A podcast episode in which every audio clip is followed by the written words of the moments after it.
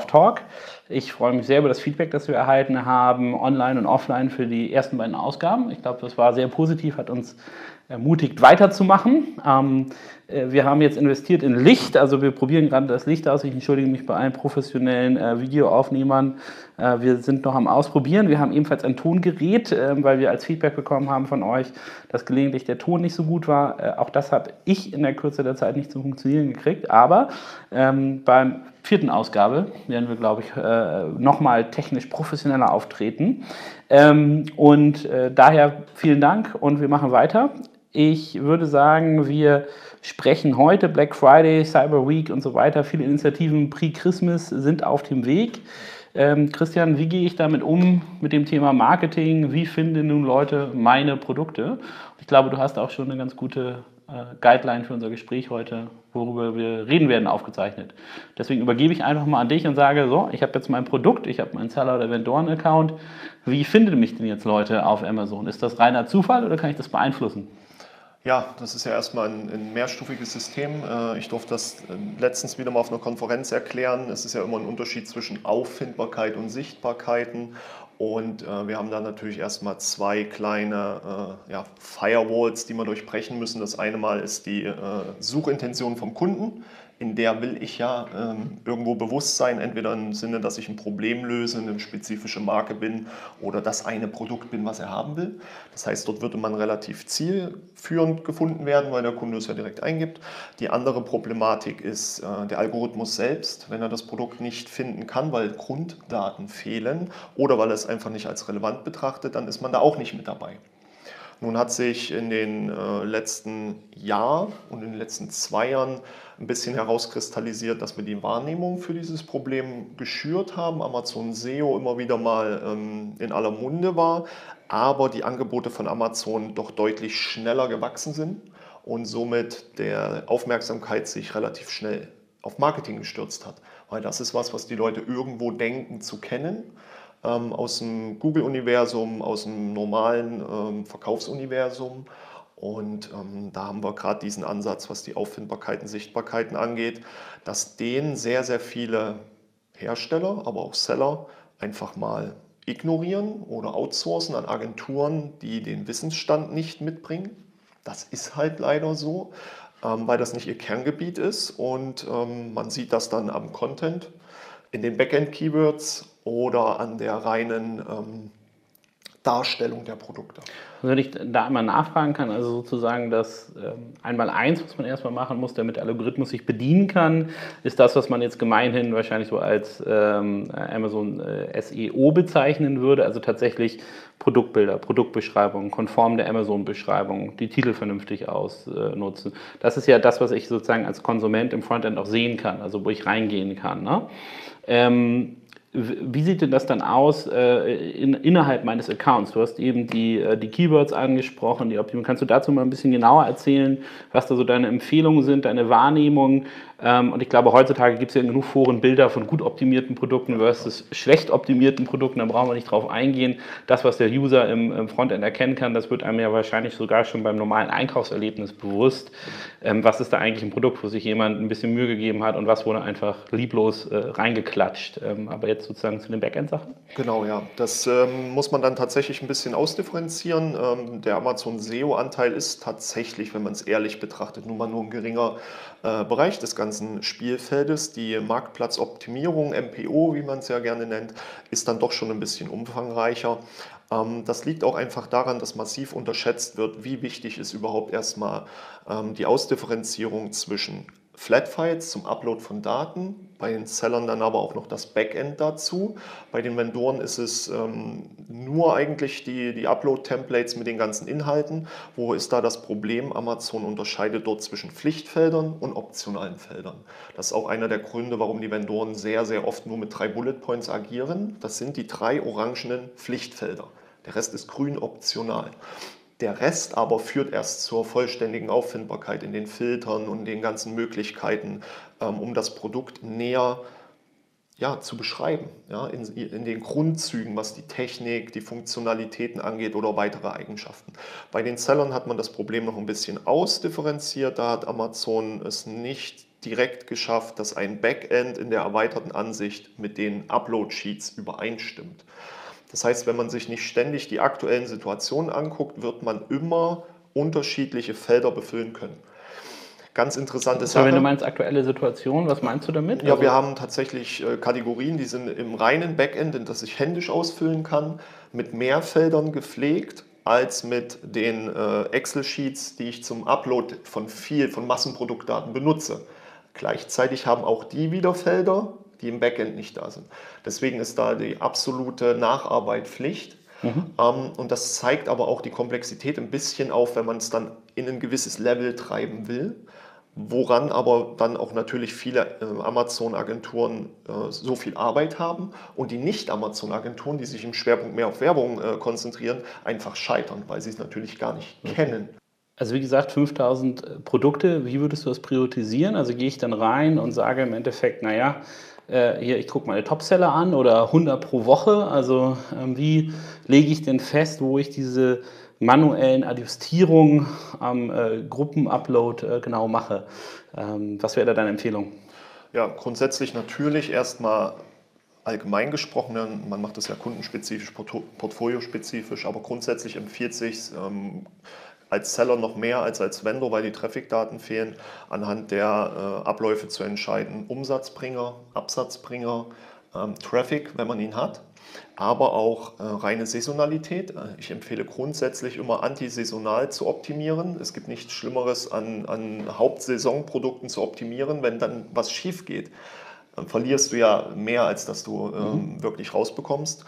Und dann ist es ganz wichtig, dass man die Portfoliostrukturen mal runterbricht. Ich hatte den Vorteil, zuletzt konnte ich das mal machen mit einem aus dem äh, Gartenlandschaftsbau. Ja, also Saatgut, Pflanzen, Bäume und so weiter und so fort. Und die sollen also jetzt optimieren, während das. Ja, genau. Wir, ja, wir haben überhaupt auch mal dann die, die, die Saisonalitäten angesehen, welche Produkte verkaufen sich wann. Saatgut halt massiv im März, wenn wirklich die Leute wieder rausgehen, ähm, aussehen. Ähm, und daran kann man natürlich schön für ein für einen Jahr ähm, vorbereiten, wie die Optimierungsphasen durchzuziehen sind. Ja?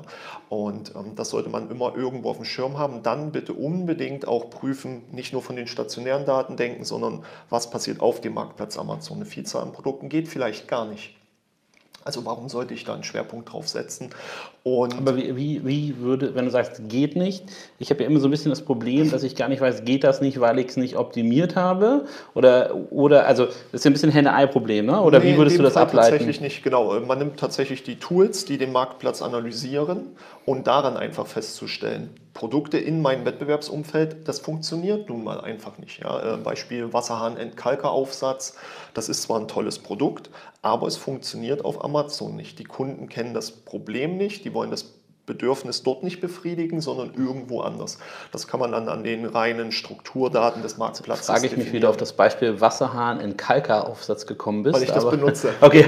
Das ist tatsächlich eins Ich muss sagen, äh, ein großes Beispiele. Problem hier bei uns auf dem Dorf ist tatsächlich das kalkhaltige Wasser. Ja. Meine Kaffeemaschine verstopft immer. Ähm, also wir können wieder lokale Probleme mit äh, globalen Amazon-Lösungen machen. Ähm, und im Nachgang, ohne dass wir das aufnehmen, werde ich dich dann nochmal dazu befragen, wie du das Kalk aus deinem Wasser kriegst. Aber ähm, froh zu wissen, dass ich der Einzige bin, der das hat. Ähm, aber ein lustiges Beispiel, ähm, der Entkalker-Aufsatz. Cool, also da, also da kann ich sozusagen, sind das Amazon gestellte Tools oder aus dem Ökosystem? Aus dem Ökosystem, genau. Also den Großteil nimmst du natürlich normalerweise aus deinen Daten, Absatz, Umsatz und äh, Traffic, wenn verfügbar. Dann äh, deine Saisonalitäten solltest du kennen extern off Amazon, aber auch on Amazon. Und im äh, nächsten Step weißt nur du über deine äh, Produktlebenszyklen Bescheid. Mhm. Ja, also äh, da braucht jetzt niemand sagen, okay, Überraschung, wir machen jetzt Star Wars Teil 9 ganz spontan. Äh, das ist schon alles dann vorgeplant. Das sind mehrere äh, Abschnitte aus der Produktentwicklung, aus dem Vertrieb, Einkauf. Da müssen einfach nur genug Vorinformationen da sein. Dann funktioniert das und ähm, dann fängt man auch relativ schnell sauber damit an, sich mit dem Status quo auseinanderzusetzen, zu sehen, wie sind die Upload-Sheets gesetzt, wie sind die Backends strukturiert und versucht frühestmöglich die Verantwortung zu setzen für das Befüllen der Daten. Also je eher ich mit meinem Produktmanagement arbeite, mit meinem Sourcing, äh, egal wo in der Welt, und denen von vornherein klar mache, ich benötige den LED Power Factor, weil es ein Pflichtfeld ist oder weil es eine Möglichkeit ist zum Ausfüllen oder das Volumen von Glühbirnen was mhm. keinen normalen Menschen eigentlich interessiert, aber ähm, wenn es in spezifische Felder geht, dann sollte man das von vornherein integrieren und dann hat man auch weniger Probleme, die Bugwelle, die man vor sich hat, systematisch abzubauen. Ja, man macht sich sein Kerngeschäft nicht kaputt, weil man genau die Dinge, die sich verkaufen, jetzt nicht akut optimiert und kaputt, gegebenenfalls mal kaputt optimiert. Dann kann man sich das Risiko nämlich in die Nicht-Saison legen. Ähm, und dann kann man das äh, weiter ausdifferenzieren. Dann hat man auch keine Probleme, sondern man hat Abläufe. Mhm. Und um, äh, du hattest ja schon mal die, die wechselhafte Agenturqualität angesprochen. Da hilft ja eigentlich nur dagegen, mir in-house Know-how aufzubauen. Also mein Vendor oder Seller äh, muss das ja dann abschätzen, wissen können, auch mal reingucken können. Wenn, selbst wenn in einer Agentur gearbeitet wird, irgendwie sagen, hier schicken wir mal wöchentlich drei Sachen, die du gemacht hast und ich hinterfrage die, ob du die 50 gemacht hast. Wie würdest du empfehlen, sollte ein Unternehmen oder auch die individuelle Person, die das Amazon-Geschäft verantwortet, sich dieses Wissen Wissen beibringen? Also wie lernt man das? Und ähm, das ist ja ein neues, sozusagen ganz neues Umfeld. Äh, man kann es ja den Leuten auch noch nicht mal sozusagen übel nehmen, dass sie das nicht wissen. Ne? Sie müssen ja erstmal äh, selber dieses Know-how aufbauen, um die Agentur vernünftig kontrollieren zu können. Ja, das ist aktuell eines der, der, der größten Probleme, ist tatsächlich diese Wissensgenerierung, die Wissensschaffung, da die, die Quellen nun mal sehr ja, mannigfaltig sind.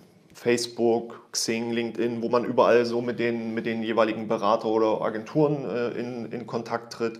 Was immer hilft, ist einfach wirklich sich logische Fragen aufbauen, und diese dann versuchen zu beantworten. Und ab einem gewissen Fragenlevel wird man nicht mehr drum rumkommen, gute Kollegen aus, aus ähnlichen Bereichen äh, zu fragen. Also da ist das Networking das A und O. Ähm, da haben sich mittlerweile sehr, sehr viele Stammtische etabliert, wirklich auf den Abteilungsleiterebenen der verschiedenen Anbieter. Aber natürlich auch die Konferenztiefe, die ist viel, viel vielfältiger geworden. Und da muss man dann einfach sagen, okay, in dem spezifischen Umfeld geht halt nicht zu einer Seller-Konferenz, ähm, sondern geht bitte wirklich, ähm, Entschuldigung, seine Konferenz, äh, geht nicht zu einer SEO-Konferenz, sondern geht wirklich zu einer spezifischen Amazon-Konferenz und guckt von vornherein, anhand der Gästeliste, wenn verfügbar, wer geht dahin und anhand der äh, Speaker, Speaker-Slots, wer spricht dort und dann versucht dort direkt die Fragen zu platzieren. Und ähm, denkst du auch, dass Amazon selber immer mehr in diesem Bereich aktiv wird, diese Ausbildung übernimmt, also im Seller Central, im Vendor Central ähm, viele hilfreiche Tipps gibt? Ja. Und ähm, ich habe auch das Gefühl, so von den E-Mails, die ich so bekomme, dass immer mehr äh, Amazon Academy-Inhalte, also immer mehr Trainingsinhalte von, von Amazon auch geflaggt werden. Wäre das sozusagen der erste Go-To-Point, um das aufzubauen? Ja und nein. Das Problem liegt hier einfach an der qualitativen Tiefe. Ja, ähm, es ist so, dass wirklich die Seller äh, University, die ganzen Academy Events oder auch die Go Beyond in, in Berlin, die Amazon Advertising Events jetzt in München schon wieder zwei äh, stattgefunden, direkt von Amazon stattfinden. Aber da muss man auch wieder jeden fragen und, und, und sagen, hinterfragt mal, warum machen die das? Wollen die nur ihre Werbung an Mann bringen oder wollen die einfach nur ähm, die, die Wissensvermittlung wirklich äh, anschieben, da muss man dann schon sagen, ab einer gewissen Tiefe scheitert es dann, entweder weil die Vortragenden teilweise nicht antworten können oder nicht dürfen, weiß man ja nicht.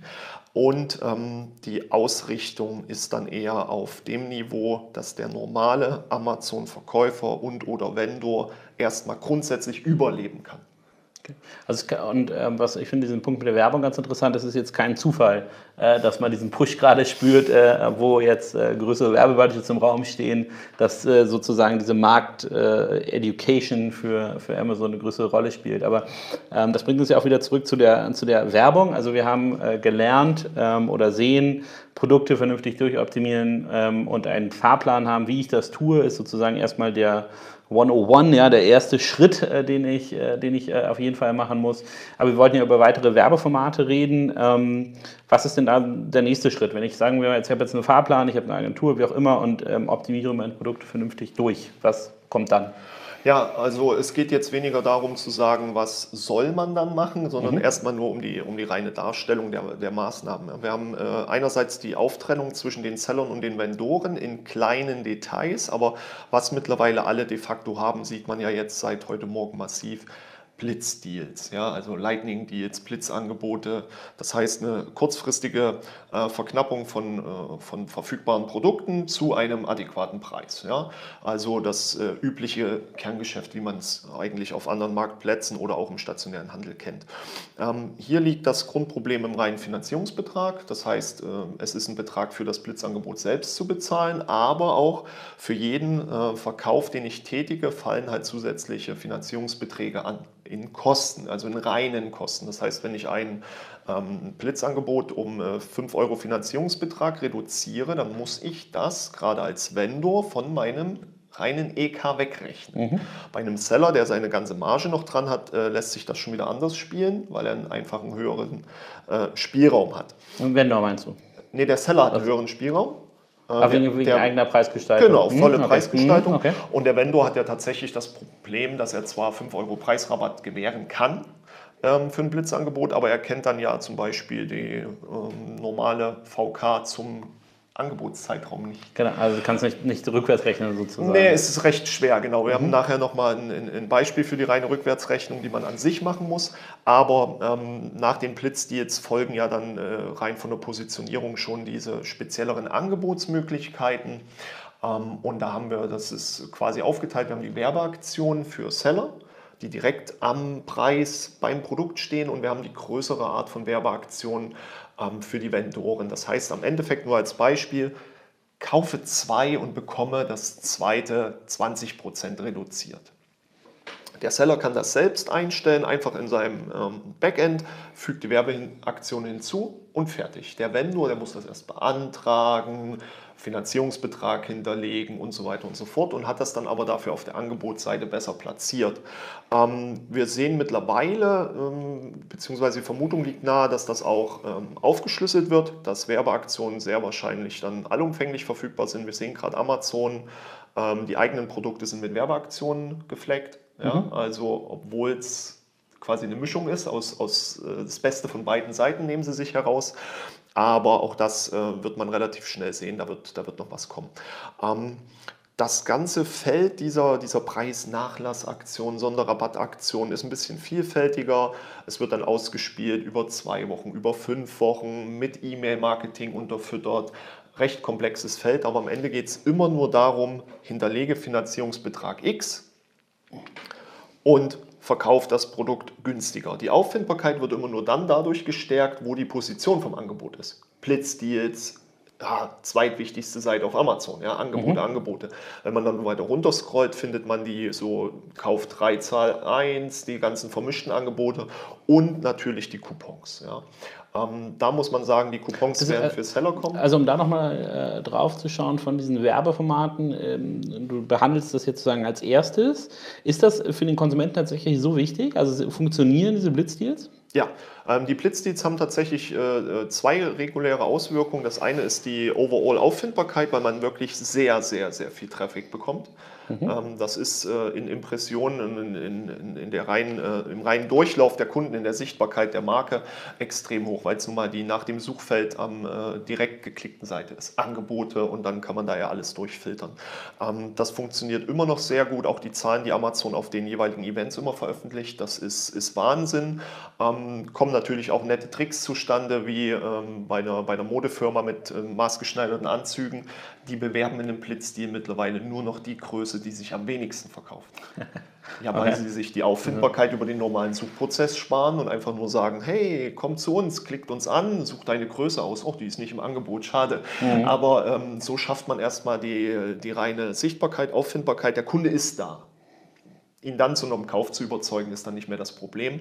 Und ähm, genauso bei Farben mit Schuhen und so weiter und so fort. Ja, man nimmt dann mittlerweile tatsächlich äh, als gängigere Praxis das nicht so gut verkaufende Modell für ein Blitzangebot, weil du von Break-Even und so weiter und so fort ähm, dann doch äh, Teilzeit, tatsächlich bessere das, Zahlen hast. Äh, vielleicht noch eine Frage dazu, dass ähm, äh, gerade jetzt so zum Thema About You, wo Browsing, also sozusagen inspirierendes Shopping im Vordergrund stehen soll, ähm, so eine Blitzangebote sind ja eigentlich für Sachen, ähm, die ich gar nicht brauche oder vielmehr, die, von der ich nicht so klassisch Amazon als bedarfsdeckender Kanal, wo ich wusste, ich wollte immer das Produkt kaufen. Das spricht ja dafür, dass auch der Konsument äh, massiv gelernt hat, ähm, dass er sich inspirieren lassen kann oder durch Angebote steuern lassen kann von Amazon, was er gerne hätte. In Kombination damit ähm, funktioniert das doch bestimmt aber nur für bestimmte äh, Produktkategorien, oder? Also, oder? also ich wache ja nicht morgens auf und denke so, ich bin zufällig, ich hätte gerne eine Kettensäge. Ja? Also wenn ich jetzt Stil bin, also vielleicht schon, keine Ahnung, aber ähm, das hört sich für mich eher nach, äh, nach einem Werbeformat für gerade den Bereich Fashion oder äh, günstigere Artikel an, die Verbrauchsartikel, solche Sachen, wo ich sage, okay, ich brauche das jetzt gerade, also, oder selbst wenn ich es jetzt in dem Angebot kaufe, weiß ich, in den nächsten drei Monaten habe ich Bedarf dafür und gehe dahin. Würdest du das also auch nach äh, Produktkategorie sortieren oder würdest du sagen, über das ganze Sortiment hinweg sollte man sich das anschauen, dass man das macht? Ja, also man muss da in Ruhe betrachten, klar, Impulsivkauf, aber jeder weiß es doch. Wenn ich mich in meinem Leben, in meinem Alltag mit etwas beschäftige, mit einem Problem, werde ich irgendwann mich für ein Produkt entscheiden, vielleicht auch für eine Marke. Dann werde ich gucken, was kostet sie. Und die meisten entscheiden nicht sofort, wenn das Problem nicht akut ist. Also morgen ist Weihnachten, ich brauche jetzt den Weihnachtsbaum, mhm. sondern man hat etwas Zeit. Ähm, dann wartet man und guckt. Ich brauche ein Notebook, dann gucke ich nur noch bei Blitzangeboten, meine zwei Marken, wann sind sie dabei? Wir haben in äh, neuen Studien wurde festgestellt, äh, jeder Fünfte spart auf den Black Friday, auf die Cyber Week in Deutschland. Echt krass. Jeder ja. Fünfte spart für dieses Event. Das zeigt, wie heftig dann Blitzangebote wirken. Wir haben das zum Prime Day Mitte des Jahres. Man erlebt das im äh, Zeitraum Ostern. Aber im Endeffekt weiß doch jeder, ähm, ob ich jetzt eine Preissuchmaschine aufmache oder Amazon, ich werde das Produkt innerhalb von sehr kurzer Zeit zu einem noch vergünstigteren Preis verfügbar finden. Ja, also es ist tatsächlich weniger das inspirierende Shopping bei den Blitzangeboten. Die Inspiration hat man sich vorher irgendwo geholt. Die Festlegung auf den Produktbereich, Segmente und dann sucht man nur noch das preisgünstigste oder das preisgünstigste Angebot mit raus. Mhm. Das hat Amazon schon sehr, sehr gut äh, gelöst, beziehungsweise im Kunden so viele Trigger gesetzt, dass das einfach zu so einem äh, gefühlt alltäglichen Ablauf geworden ist. Ja. Okay. Ähm, also wir haben die äh, Blitzangebote, diese Kategorie für, fürs Marketing. Ähm, funktioniert sehr gut. Ähm, was ist sozusagen danach die Schritte oder haben wir in der Kategorie noch was vergessen? Ja, genau. Also das Abo-Modell. Mhm. An sich ein sehr, sehr zwiespältiges ähm, aus, aus Kundensicht, denn ähm, wenn man ein Abo hinterlegt, Zahnpasta wäre irgendwo logisch, ähm, also aus Produktsicht logisch, ähm, dann ist dies sofort eingestellt im, äh, in der Buybox, im Einkaufswagenfeld. Das Abo ist sofort aktiviert. Kunden, die das nicht direkt realisieren, werden also kaufen, vergünstigteren Preis sogar bekommen und werden dann nach vier Wochen oder je nachdem, welche Standards eingestellt sind, überrascht von einem mhm. Folgepaket. Mhm. Man hört immer wieder, dass es doch zu sehr äh, harschen Kritiken an dem System kommt, weil es nicht so eindeutig ist, ähm, weil der Kunde nun seinen Standardkaufprozess kauft und dann plötzlich nach vier Wochen dasselbe Produkt nochmal erhält und sich wundert, wo ist das her? Mhm. Ähm, dann kommt es zu Abo-Abbrüchen und so weiter und so fort. Das kann eine Überraschung sein, aber kann auch äh, konsequenter Kundenservice sein. Ich ja. meine, wer Abo will, kriegt dann auch Abo ohne Richtig. viel Konsequenz. Ne? Genau, da haben wir nur zwei Probleme leider. Ähm, was heißt, das eine ist eine Lösung, das andere ist ein Problem. Die Seller bekommen Abo-Report, die Vendoren nicht. Okay. Das ist ärgerlich. Äh, normalerweise gibt es auf den Ebenen immer einen Report äh, äh, zukünftige Abos, neue Abos, damit man auch einen gewissen Forecast hat, einfach an Warenverfügbarkeiten. Da äh, sind einige meiner Kunden immer noch dran, diese Reports jemals zu bekommen. Bei den Sellern habe ich super einfach aufmachen, Abo-Report, sehr easy. Und dann haben wir noch die äh, Aktion der Coupons, ähm, früher nur für Vendoren, jetzt ähm, aus Versehen in der Beta released auf Amazon, in den USA jetzt schon offiziell bestätigt. Also die, die Taktung diese Woche war tatsächlich sehr, sehr spannend. Und was ist das Couponmodell? Das ist einfach nur ein Preisnachlass als fester Betrag oder Prozentwert. Jetzt sagen dann die meisten immer, habe ich doch eh in den Werbeaktionen? Nein, es ist halt eben keine reine Werbeaktion, es ist besser platziert, direkt auf der Angebotsseite und es ist in der Suche mit einem orangenen Banner oder ehemals orangenen Banner beheftet Coupon. Okay. Und das ist natürlich so ein, wie ein Bestseller-Badge auch. Das ist so, oh, äh, Aufmerksamkeit mal draufklicken. Der Haken an der ganzen Sache ist, ähm, den Sellern möchte ich das Rechnen gar nicht absprechen, ähm, aber den Vendoren schon. Wenn ich ein äh, 60 Euro Produkt habe, wir haben das Beispiel nachher gleich nochmal bei AMS, und ich gebe da 10% Coupon, sind 6 Euro. Und die sind real abzuziehen von meinem EK. Wenn ich an dem Produkt aber nur 5,50 Euro Gewinn habe, habe ich jetzt schon minus 50 Cent. Mhm. Und das erlebe ich bei nahezu allen Produkten, die ich im Vendor-Bereich sehe, die mit einem Coupon laufen, weil die Reduzierung für den Kunden natürlich nicht wirkt. Ja, 100 äh, Euro reduzieren um 10 Euro ist 10 Prozent auf ein EK runtergebrochen von einem normalen Vendor, ist das dann schon mal verdammt viel Geld. Und ich habe tatsächlich sehr viele, da rechne ich das mal in Ruhe durch und komme eigentlich nur auf Minuswerte. Okay, also ja. dann werfe ich jedem Paket, das bei Amazon durch die Tür geht, auch noch, äh, auch noch Geld hinterher. Ja. Ähm, da müssen wir aber im Detail einsteigen, diese Rechnung einmal durchgehen, äh, damit man die versteht. Ähm, das machen wir aber da in der AMS-Sektion. Genau, richtig. richtig ja. mhm.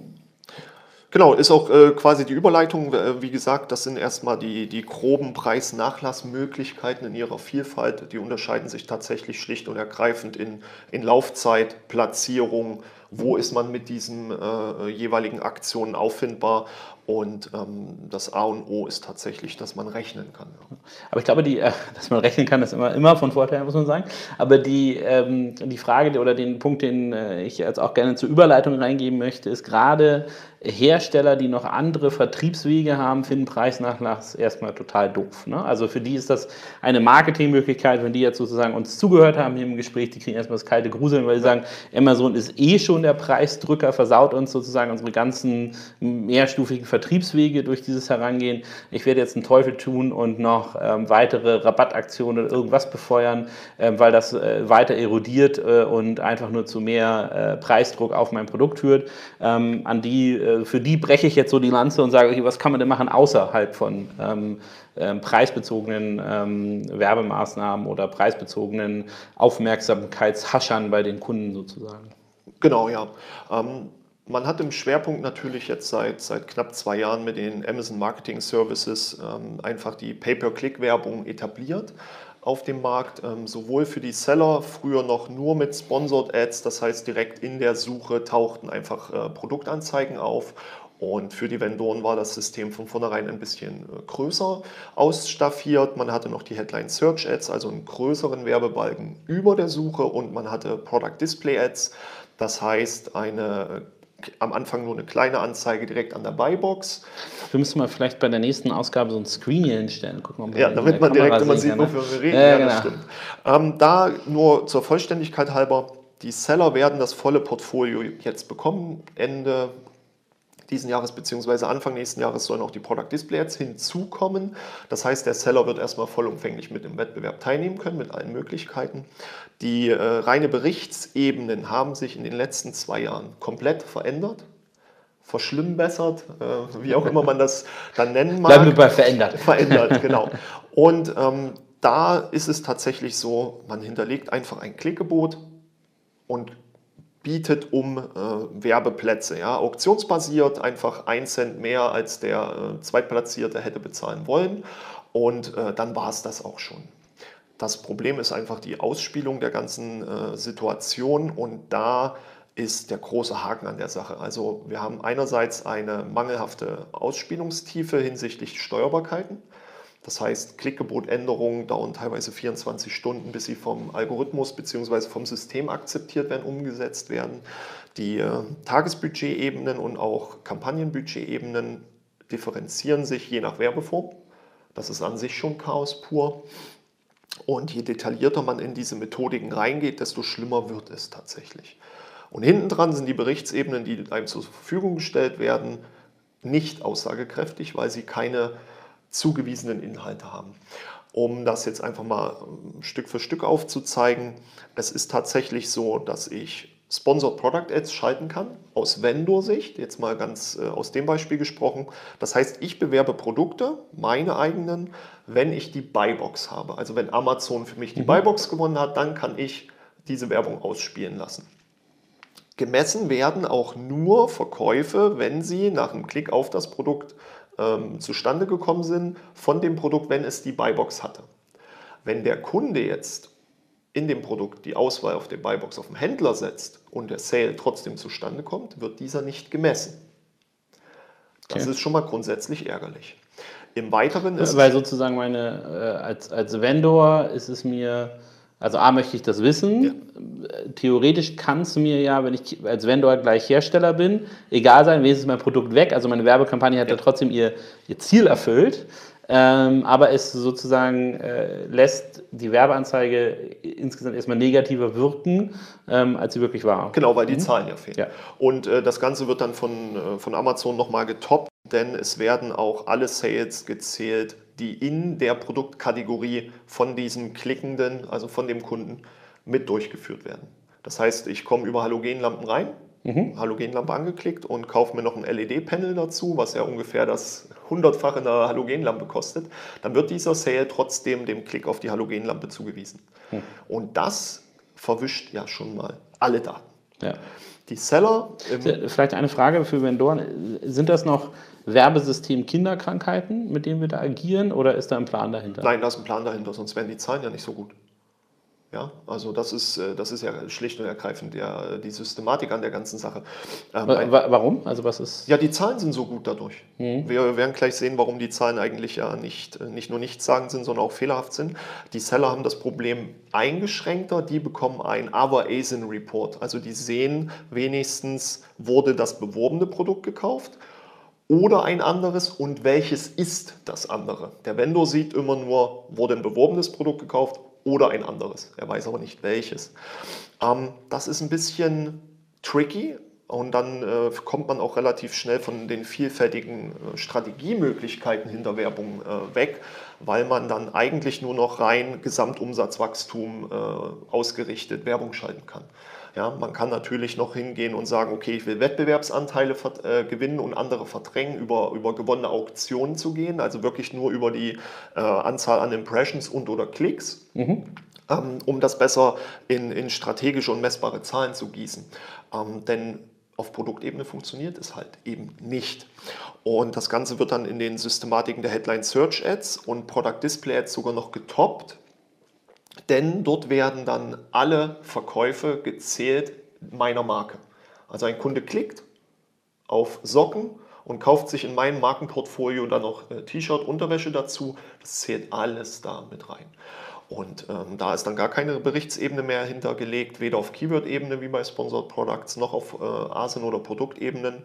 Und dann sehe ich tatsächlich nur die Performance äh, einem, einem, einer Kampagne zugewiesen. Mhm. Aber meinst du, ich würde nochmal zu diesem Ursprungspunkt zurückgehen. Ähm, sieht man da Entwicklungen von Amazon hin, das ähm, zu ähm, ja, verbessern? Also, weil sie es ja eigentlich gar nicht mehr not, nötig haben, ihre Zahlen geschönt darzustellen, sondern sondern je mehr das Werbesystem akzeptiert wird, je mehr dort draufgegeben wird, irgendwann kriegen sie ja wahrscheinlich noch massiv äh, Beschwerden, weil Leute sagen so, okay, ich muss das ja irgendwie tracken, gerade wenn du mir immer erzählst, mein Vendor-Manager sagt immer, ich bin eigentlich hier der, der Premium-Kunde und habe aber gar keinen Einblick, wie ich eigentlich mein Geld ausgebe. Das ist ja sozusagen ein Rückschritt zu den äh, Magazinwerbezeiten, wo noch in Cannes sozusagen auf dem Boot äh, das, äh, das Budget rausgegeben wurde, wenn ich das gar nicht tracken kann und jeder Beraterboy sagt ja auch im Endeffekt zu, äh, zu jedem Kunden, hey, guck mal, wenn du das nicht trecken kannst, das ist Gurke, dann lass es sein. Ja, das ist genau das, äh, das der große Haken und deswegen werden auch die Spends immer noch so, so zurückhaltend äh, ausgeführt. Es ist seit diesem Jahr so, dass Amazon selbst die AMS-Budgets ja mit in die äh, Jahresverhandlungen reinnimmt. Mhm. Das heißt, Beispiel, es werden jetzt für das äh, Jahr X 100.000 äh, AMS-Budget einge, eingesetzt und dann ist der Haken an der Sache relativ einfach, denn der Kunde ist ja jetzt schon äh, in der Lage, 100.000 Euro auszugeben. aber er will schon messen, was genau kommt da zurück und was nicht. Jetzt haben wir öfters die Fälle, dass dann bei 70, 80.000 teilweise Schluss ist, weil die Produkte, die beworben werden sollen, die Buybox von Amazon nicht haben. also nicht mehr beworben werden können. Ja. Ähm, oder einfach die, die Nachbestellquoten einfach dann weg sind. Ja, keine Produkte vorrätig, keine Werbung ausgespielt. Und dann sind diese Differenzen an Amazon trotzdem zu zahlen.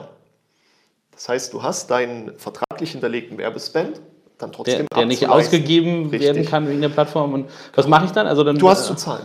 Es sind zurzeit sehr viele da dran, da äh, massiv gegen vorzugehen und äh, das ist gerade nicht so sportlich. Dann geht es teilweise ja wirklich um Summen ja. aus den AMG-Zeiten. Also muss ich die dann auf andere Produkte spenden oder muss ich das einfach überweisen und beten? Ja, also ich habe Fälle, die müssen jetzt überweisen, äh, beziehungsweise natürlich geht es alles irgendwann so, äh, so hart zur Sache, dass man dann sagt, ihr kriegt das Geld nicht, wir shiften das in irgendwelche anderen Bereiche. Mhm. Aber grundsätzlich steht die Forderung von Amazon im Raum, die Differenzen zu zahlen. Ja, das sind ja vertraglich vorgegebene Budgets und. Ähm, und man kann auch Ihre Argumentationssicht verstehen, wenn jetzt so das Produkt nicht lieferbar ist. Also ich als Hersteller geschlampt habe, indem ich nicht genug äh, nachliefern kann. Ähm, natürlich ist es dann zumindest eine 50-50-Diskussion, wer hat Schuld. Ne? Richtig, aber in den meisten Fällen ist es tatsächlich so, dass die Hersteller liefern können mhm. und Amazon einfach über die mangelhafte Nachfrageprognose und die Bestellrhythmen äh, die Fehler dort äh, tatsächlich entstehen, was auch immer schön nachweisbar ist. Ja. Ähm, aber nichtsdestotrotz ist das, das äh, ganze AMS-Geschehen äh, beziehungsweise die Pay-per-Click-Systematiken natürlich durch eine, eine, hohe, hohe Bekanntschaft gegangen, ähm, aufgrund von einer einfachen Situation. Was Google und was Facebook von, von den Amazon-Daten unterscheidet, ist ja die reine Kaufkraft das reine mögliche Targeting, zu wissen, wenn ich eingeloggt bin, äh, wie alt bin ich, wie viele Kinder habe ich, äh, was sind so meine, meine Lebensgewohnheiten. Das offenbart man ja schon anhand seines reinen ähm, Durchbestellvolumens auf Amazon. Ja, ja, Man wird ja in einer gewissen Weise doch sehr, sehr gläsern ähm, anhand der, der Bestellabläufe. Nun, bis Amazon das aber auf die Spur bekommt und das auch in, in Metriken, nicht nur in, in messbaren Metriken, sondern auch in anwendbaren Daten, Äh, umsetzt hinsichtlich tagesgesteuerter ähm, Budgets. Abends will ich mehr investieren. Ähm, ich habe ne, mein TV-Spot äh, läuft. Wenn ich das weiß, ne, dann muss ich doch auch meine in der Zeit meine, meine Frequentierung an Werbung auf dem Marktplatz intensivieren. Aber das ist halt alles aktuell nicht möglich. Ähm, es gibt zwar jetzt die neuen APIs, die neuen Schnittstellen, äh, die ganzen Tools gehen jetzt in automatisierte Ausspielungen rein, das ist schon alles ganz nett, aber in den Feinheiten fehlt es halt mhm. noch und äh, da fehlt es teilweise extrem. Nur als, äh, als Beispiel, bevor wir in ein Rechenbeispiel gehen, um die Verwirrung auch äh, hochzuhalten. Der Seller schaltet Sponsored Products ähm, für einen Euro und bekommt 10 Euro als Sale ausgewiesen. Das ist für ihn ähm, ganz okay, der kriegt seine Rechnung aus Luxemburg. Das ist äh, ohne Steuer wenn man das richtig macht, ja, mit äh, Reverse Charge und äh, wenn man nicht jetzt Kleinunternehmer ist und keine Ahnung von Steuern hat oder wenn man keine Ahnung von Steuern hat und dann die äh, Rückführung der Steuern nicht sauber durchführt, mhm. dann ist der Euro ein Euro.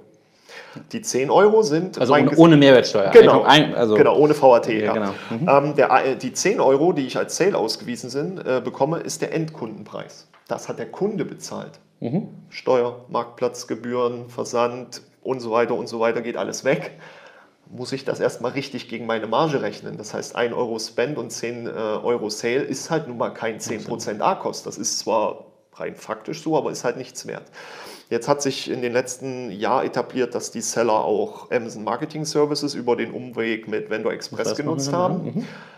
Dort ist es jedoch so, dass du keine Rechnung aus Luxemburg bekommst, sondern eine aus Deutschland. Da ist der 1 Euro 1,19 Euro. Das heißt, es wären dann schon wieder andere Zahlen. Also in meinem gesetzt. Reporting sozusagen. Also ich muss innerhalb meines Reportings genau die Entity mir angucken, weil meine Relation innerhalb des Reportings total falsch berechnet sind. Genau, richtig. Ich bekomme ja unterschiedliche Steuern einfach. Ja. Und äh, ich kriege das leider nicht im System also, gezeigt, also, sondern erst auf der Rechnung. Achso, okay, weil man, man muss ja differenzieren rein, äh, also auch als Unternehmer, als GmbH, äh, meinetwegen kriege ich ja die, die Mehrwertsteuer zurück. Ähm, aber wenn ich ein verhageltes Reporting habe, nützt mir das erstmal nichts, dass das später aufgelöst wird, sondern dir geht es tatsächlich darum, dass das Reporting falsch ist, genau. weil andere Relationen zueinander gesetzt genau, werden. Genau, richtig. Okay. Ja. Das ist ähm, dann interessant, aber die bekommen wenigstens die 10 Euro ausgewiesen, die, äh, die, die Seller. also den Endkundenpreis. Mhm. Wenn das der Vendor macht, hat er eine ganz andere Systematik dahinter. Und das wird dann interessant. Ähm, bei den Vendoren ist es jetzt, ich glaube, knapp ein halbes Jahr so, dass nicht mehr die Endkundenpreise ausgegeben werden, sondern äh, die Endkundenpreise minus Steuer. Soweit ja nett, weil mein, ja. äh, mein Invest ist ohne Steuer und der ausgewiesene Wert ist ohne Steuer. Man, man nähert sich sozusagen einem vernünftigen äh, Relation, rein aber, aber rein genau, theoretisch. theoretisch. Wo ist das Problem? Also A, ich kenne ja die, äh, den Abverkaufspreis nicht stabil über äh, ja. Tag, Woche oder Monat aufgrund der dynamischen Preissystematiken. Das Einzige, was ich fest kenne, ist mein EK an Amazon. Ein einfachen Beispiel, wenn ich 60 Euro VK anvisiere als UVP und der ist auch relativ stabil, dann komme ich auf 50,42 Euro mhm. ähm, Sorry, die mir ausgewiesen werden. Woher weiß ich die Stabilität des 60 Euros? Einfach nur, ja, weil ich drauf Tools gucke, ne? mit Tools. Ne? Ja, ja. genau, mhm. am besten mit Tools. Und ähm, weiß aber mein EK, der ist relativ stabil. Ja, da mit Amazon zu diskutieren ist schwer. Nehmen wir 35 Euro, einfach beispielhaft. Und ähm, davon kann ich natürlich jetzt sauber anfangen runterzurechnen, damit ich meine richtigen Systematiken bekomme. Das heißt, ich muss meine Gebühren abziehen, ich muss meinen Standardskonto äh, abziehen, ich muss aber auch meine Jahreswerbekosten einfach mal berücksichtigen. Ja? Was ich an Blitzangeboten, Coupons oder Ähnlichem auf dem Produkt laufen habe, erzeugt durchschnittliche Kosten. Ein Beispiel jetzt mit, mit 20% Gebühren inklusive der Pflegekosten für die ganzen Werbekampagnen. Da sitzt ja auch ein Mensch dran, der das macht. Nehmen wir jetzt einfach 10 Euro weg. Ja. Äh, 7 Euro mit Gebühren und allem, 3 Euro für die ganzen Werbemaßnahmen, was ich sonst noch so anfallen habe, bleiben 25 Euro. Jetzt sagen wir einfach mal Pi mal Daumen, das sind 2,50 Euro, die ich wirklich Gewinn habe an diesen 25 Euro, die übrig bleiben. Dann kenne ich erstmal mein Invest was überhaupt möglich ist, das Produkt zu bewerben, was 60 Euro also kostet. In den 10 Euro sind noch gar nicht die Werbemaßnahmen, die ich aussteuere drin, sondern Nein. da sind nur die Kosten aus meinen Jahresverhandlungen sozusagen. Ja, oder halt meine allgemeinen Mit Werbemaßnahmen ja. wie Blitzangebote und so weiter. Mhm. Ist ja immer ein bisschen mehr, was auf dem Marktplatz anfällt. Jetzt ist das Interessante an der ganzen Sache mit den 2,50 Euro. Man kann sich jetzt schön rechnen oder einfach rechnen. Ähm, entweder nehme ich jetzt die Steuer weg oder drauf. Also entweder rechne ich jetzt mit 2,94 Euro, wenn ich 2,50 Euro bei AMS ausgebe, kriege ich eine Rechnung über 2,94. Ja. 2,94 hatte ich ja aber nie. Muss ich also genau aufpassen. Mit 2,50 Euro minus Steuern bleiben dann 2,10 Euro. Dann wäre es relativ sauber ausgerechnet. Unabhängig davon nehme ich aber jetzt die 2,50 Euro. Das sind jetzt oh, 10% Arcos, 2,50 Euro von 25. Nee, 2,50 Euro von 35. Ah nee, warum nicht? Ja, wenn mir immer Sales gegen Kosten verrechnet werden, dann muss ich die 2,50 Euro gegen 50,42 Euro rechnen. Weil das sozusagen die, der Nettopreis des Produktes ist. Das ist der ausgewiesene Preis ja. in der Werbemaßnahme. Dann komme ich auf einen ARKOS, den ich mir leisten kann, von 4,95 Prozent. Mhm. Das, ist, das ist nichts. Ja, und die meisten ja. freuen sich über einen ARKOS-Wert von 20. Einige sagen, nö, wir haben immer eine Standardmarge von 30. Ja, aber, aber nicht, nicht, am UVP. Weil, weil, nicht nachgerechnet wird sozusagen. Weil nicht auf die, äh, auf die richtigen äh, Vergleichswerte sich bezogen wird, was ja der EK ist. Minus alle Gebühren. Ja, einige berechnen ja nicht mal die Gebühren. Aber das spricht, ja, das spricht ja dann im Endeffekt eigentlich noch stärker für einen direkten Herstellervertrieb, den wer am Ende vielleicht anstelle von 2,50 Euro äh, 5 oder 10 Euro her hat. Es wird ja nicht der einkaufende Händler sein, sondern wenn nur der Hersteller, der sozusagen äh, ein bisschen mehr Luft im EK hat, ne? also die, äh, der, der dahinter ist. Aber ich glaube, diese Transparenz, wie du so beschrieben hast, im Sinne, was kann ich als Marketing, also was sind meine Grenzkosten sozusagen, die ich noch investieren kann, ja. ähm, in so viel Ehrlichkeit werden die das nicht machen, vor allem wenn sie die, die Reports von Amazon kriegen, wo alles steht, ja alles Benne, ne? kannst, du, kannst du halt ausgeben. Ich glaube, ein sehr, sehr, sehr spannendes Beispiel. Ähm, wir reden gleich weiter. Ich, wir machen an dieser Stelle mal einen Cut, weil wir haben schon sozusagen die Commute-Grenze, die uns kommuniziert würde, bei ungefähr 47 Minuten, eigentlich immer nur eine halbe Stunde überschritten. Ihr hört uns gleich weiter, wenn wir das Gespräch fortsetzen. Vielen Dank.